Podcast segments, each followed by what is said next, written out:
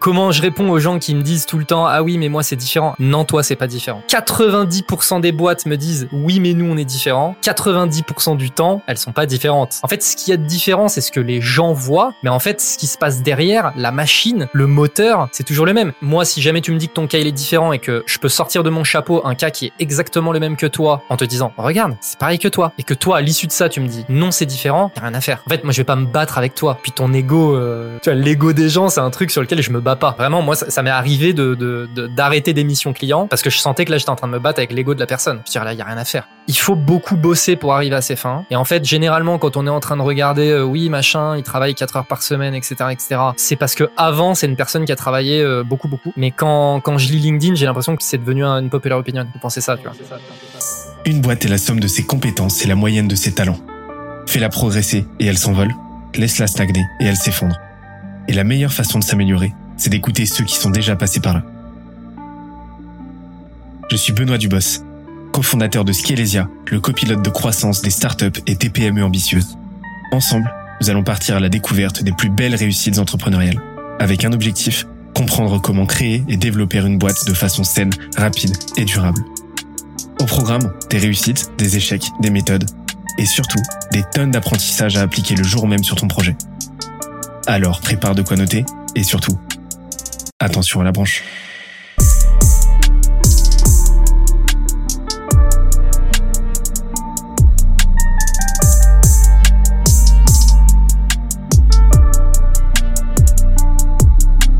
Let's go.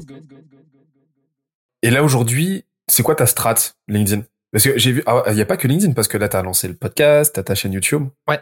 Comment tu penses ton ta stratégie? Alors c'est un peu casse-tête. Alors bon, déjà ça c'est un truc aussi que je conseille aux gens, c'est toujours partir des contraintes. Euh, moi, ma contrainte, c'est c'est painful de faire du LinkedIn. Pour moi, ça marche bien, mais c'est painful. C'est painful à deux niveaux. Douloureux, pardon, parce qu'en plus t'as as, fait t'as fait l'effort de pas dire straightforward et, et moi je et moi je dis painful.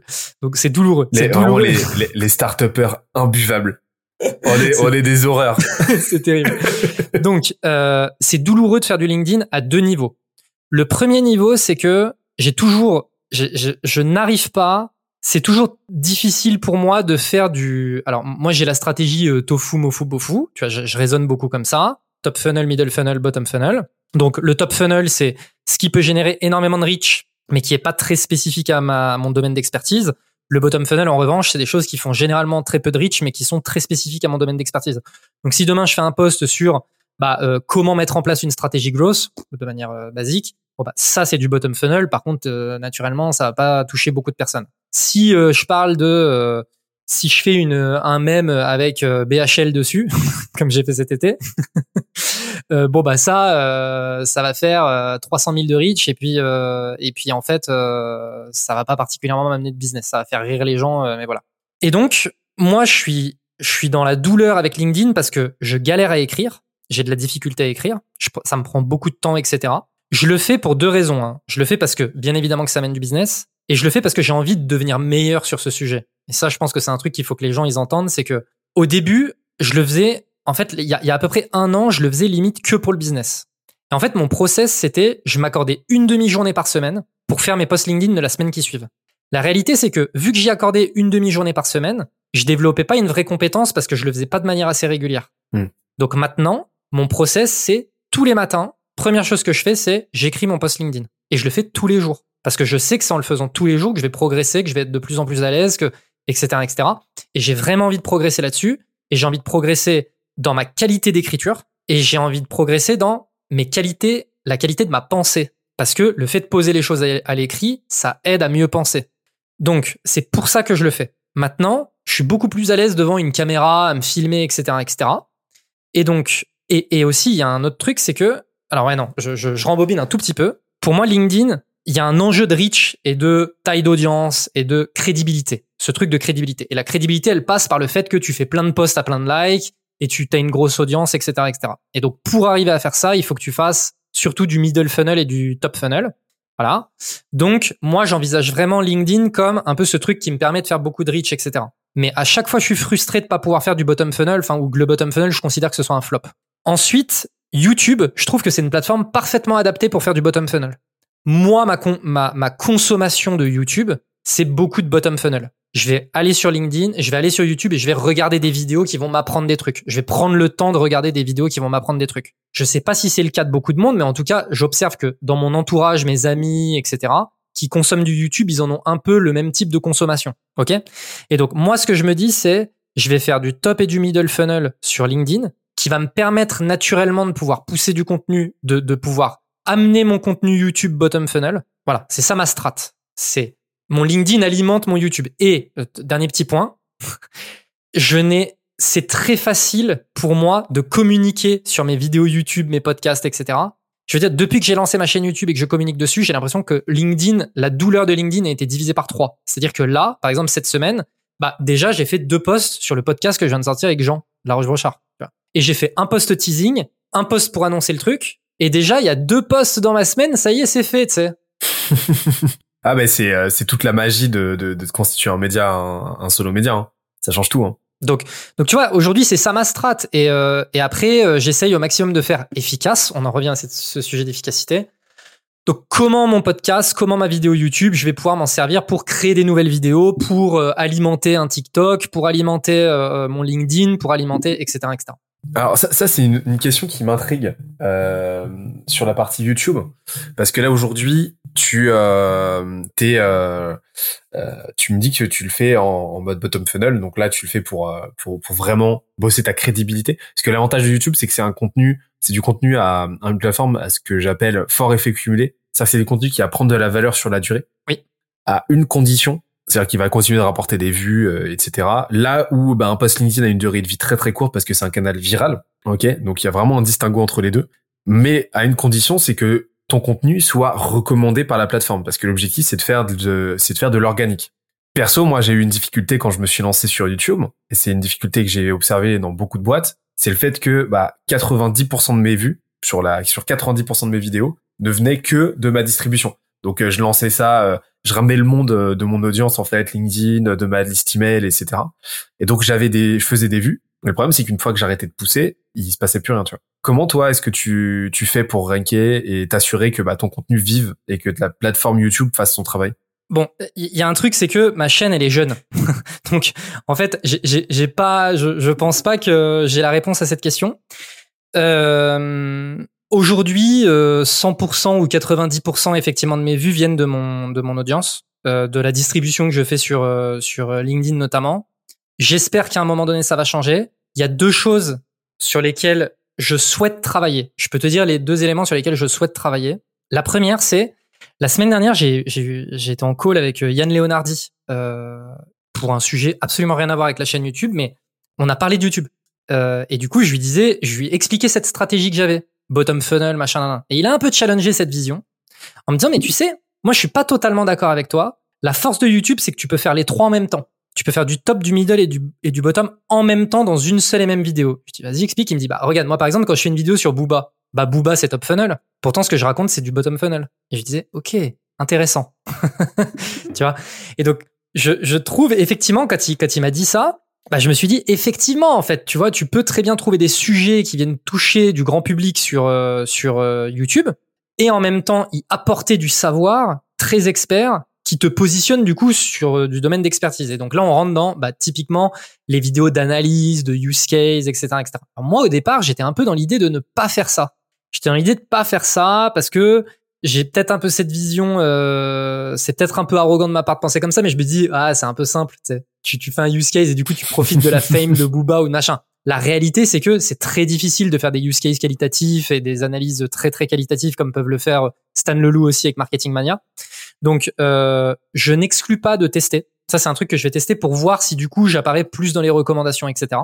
La deuxième chose que je vais tester c'est que du coup sur YouTube je vais me faire aider. Euh, notamment sur la partie montage, euh, script, etc., etc. Donc là, en ce moment, je suis en train de tester des personnes parce que jusqu'à maintenant, je me suis, j'ai moi-même fait mon montage, mon script, mes thumbnails, j'ai tout fait moi.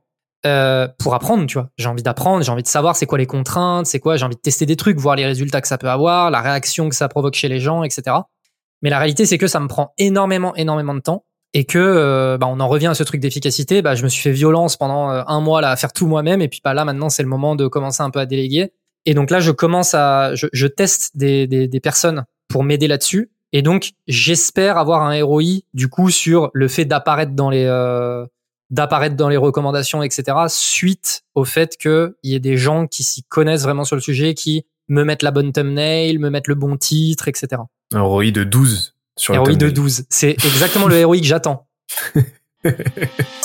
J'interromps l'échange 30 petites secondes pour te dire de ne pas oublier de nous ajouter une petite note des familles sur Apple Podcast ou sur la plateforme de ton choix.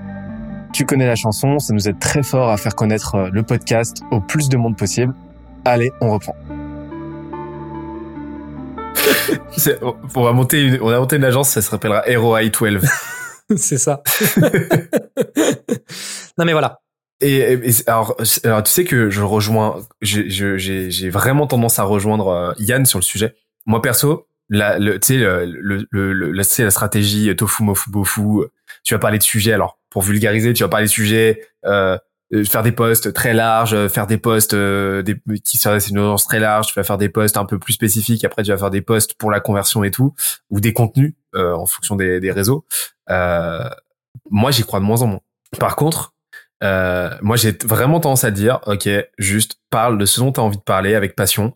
Euh, parle à trois types de personnes, à tes pairs, à tes euh, clients, prospects et à tes euh, concitoyens. Voilà. Si tu arrives à faire cohabiter les trois en un contenu, c'est parfait. Tu vois, par exemple, un exemple de truc que j'ai fait sur LinkedIn, j'avais fait un post justement sur YouTube où j'expliquais, voilà, où j'expliquais, euh, c'est un exemple, il y en a plein qui ont fait ça Qui est parti viral.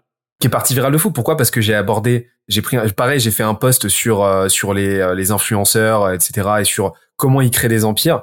Et en fait, le la coquille, exactement comme euh, ce que recommandait euh, Yann, est très top funnel parce que ça c'est un sujet mainstream, c'est une thématique mainstream. Et par contre, le contenu que j'ai y mettre est très bottom funnel, pareil. Oui. Donc ça, c'est quelque chose que tu peux faire sur n'importe quel réseau. Par contre, pour moi, la stratégie bottom, euh, tofu, mofu, bofu, elle est, euh, elle est macro. C'est-à-dire que ça va être, une fois que tu commences à constituer un média, euh, quelle, quelle- laquelle de tes composantes, lesquels de tes canaux vont servir à quel rôle, vont, remplir quel rôle? Donc tu vas avoir par exemple, enfin moi typiquement, pour moi le top funnel dans ma stratégie, c'est les canaux viraux, euh, LinkedIn, Twitter, tu as TikTok, les shorts et tout. YouTube, le podcast, ça va être du middle funnel. Tu crées la, tu amplifies la relation, tu la crées, tu te légitimises. Et après, le bottom funnel, ça va être la liste email par exemple. Moi, j'ai de plus en plus cette vision-là. Et en fait, je me rends compte que bah ouais, cloisonner, ça te fait perdre une potentialité énorme au niveau de euh, de l'impact de tes contenus parce que tu te mets dans le l'état d'esprit de ok ça c'est un contenu bottom funnel donc euh, en gros c'est normal que ça flop. Mais non c'est pas normal que ça flop. En en, en tweakant le 100% truc un petit peu tu peux avoir des performances bien plus élevées quoi. Mais c'est le challenge, tu vois. Ça, c'est le challenge. Et moi, j'avoue que euh, j'ai un peu caricaturé effectivement en disant euh, post-bottom funnel, ça génère pas de, de machin. Tiens, moi, il y a six mois, j'ai fait un post sur le positionnement qui est parti complètement viral. Je me suis dit, mais what the fuck, d'où un post sur le positionnement par viral, tu sais? Qui était très bon d'ailleurs Bon, bah écoute, euh, content qu'il t'ait plu. mais, mais, mais tu vois, il y a ce truc, euh, il y, a- il y, a, il y a effectivement ce truc où il faut qu'on a, il faut arriver à faire cohabiter les trois et je pense que c'est ça le l'objectif. Mais encore une fois, je suis pas, je, suis- je suis pas assez bon en fait pour arriver à le faire aujourd'hui. Euh, et c'est un truc sur lequel je, je travaille. Je, je- vraiment, c'est le truc sur lequel je souhaite le plus travailler et sur lequel je passe le plus de temps et sur lequel je, je veux le plus progresser. Et sur LinkedIn alors, euh, tu m'as tu m'as expliqué tout à l'heure que tu passais du temps euh, Ouais. euh, à écrire ton contenu. Alors une heure euh, une heure en moyenne, c'est pas déconnant hein, non plus, hein, clairement pas. Comment tu procèdes aujourd'hui Euh, Est-ce que tu as une méthodologie spécifique pour l'idéation, pour euh, bah, pour la rédaction, etc. L'idéation, je pense que t'es comme moi là-dessus parce que t'as déjà pris la parole sur le sujet, mais tout est une opportunité de contenu dans la vie.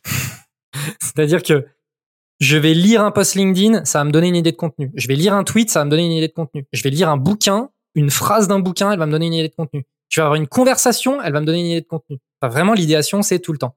Et un truc que tu avais déjà dit, et je suis 100% d'accord avec toi que tu en parles de cette façon-là, c'est que c'est un muscle. Il y a un jour où tu as le muscle de la création de contenu. Et parce que t'en fais beaucoup, beaucoup, beaucoup, tout devient une opportunité, tu vois. Tu regardes un film, tu regardes machin, mais je veux dire, je regarde un dessin animé avec ma fille et je vais me dire, ah putain, mais ça, c'est vrai, ça, me fait penser à tel truc, ça pourrait être pas mal d'en parler sur LinkedIn, tu vois. Donc, moi, concrètement, j'ai un backlog, je te mens pas, hein, il doit, je pense qu'il y a 400 contenus dedans, en attente. 400 idées de contenu. Mais, vu que j'en ai 10 par jour, bah, 99% de ces contenus ne verront jamais le jour, tu vois. c'est ok, c'est pas grave.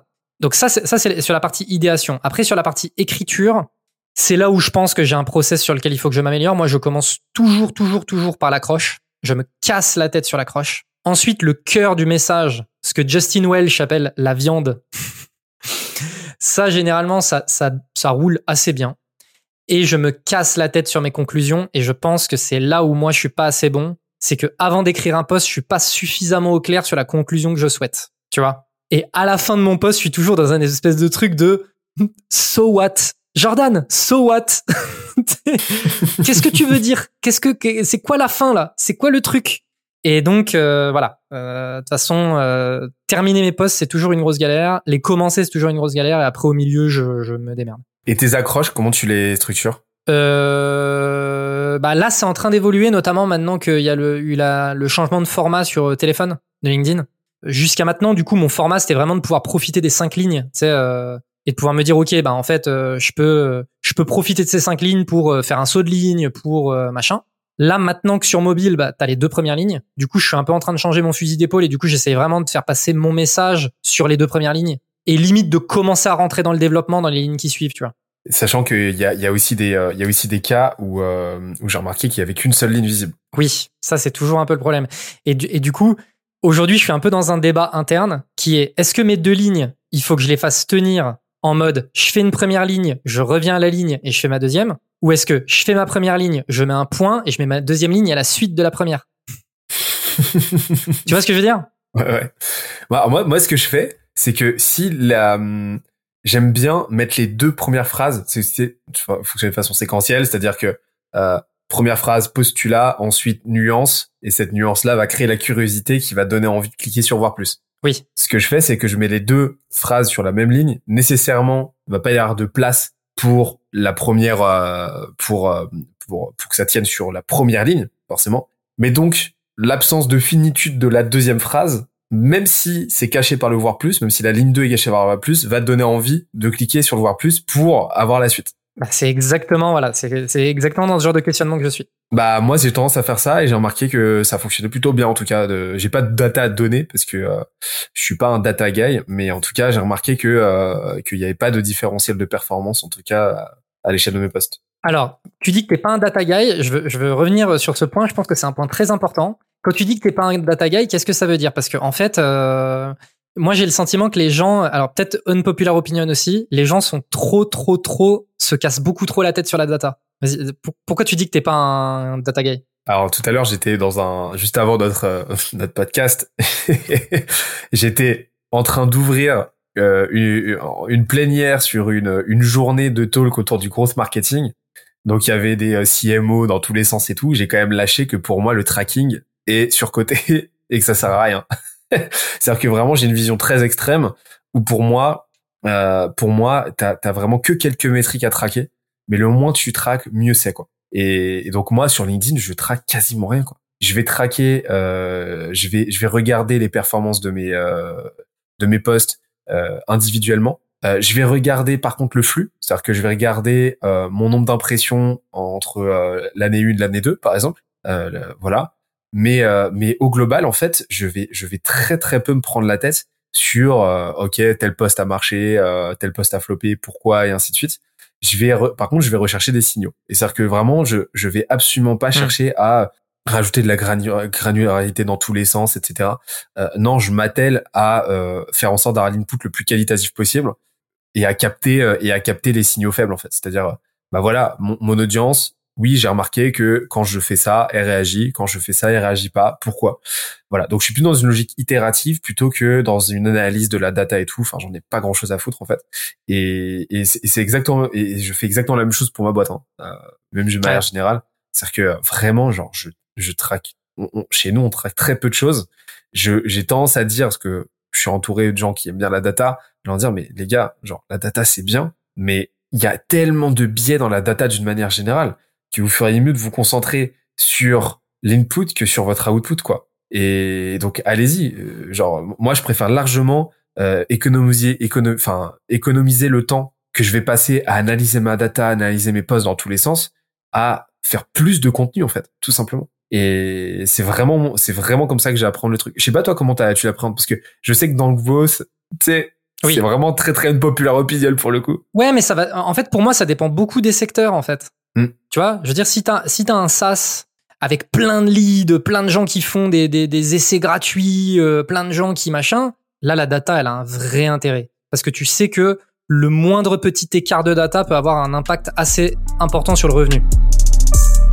J'espère que l'épisode t'a plu autant que ça nous a plu de l'enregistrer et de le produire. Si c'est le cas, oublie pas de nous laisser une petite note et euh, de le faire tourner autour de toi. Ça nous aide énormément à faire connaître le podcast, à nous faire connaître et à prêcher la bonne parole d'une croissance saine, durable et rapide. En attendant le prochain épisode, on se donne rendez-vous sur scalesia.co, s c a l e z i a.co où tu découvriras des cours, des vidéos et des lives en libre accès pour t'aider à faire décoller ta boîte comme jamais. C'est notre promesse, c'est ça qu'on aime faire et on va continuer de le faire. On se dit à très vite. Bye bye.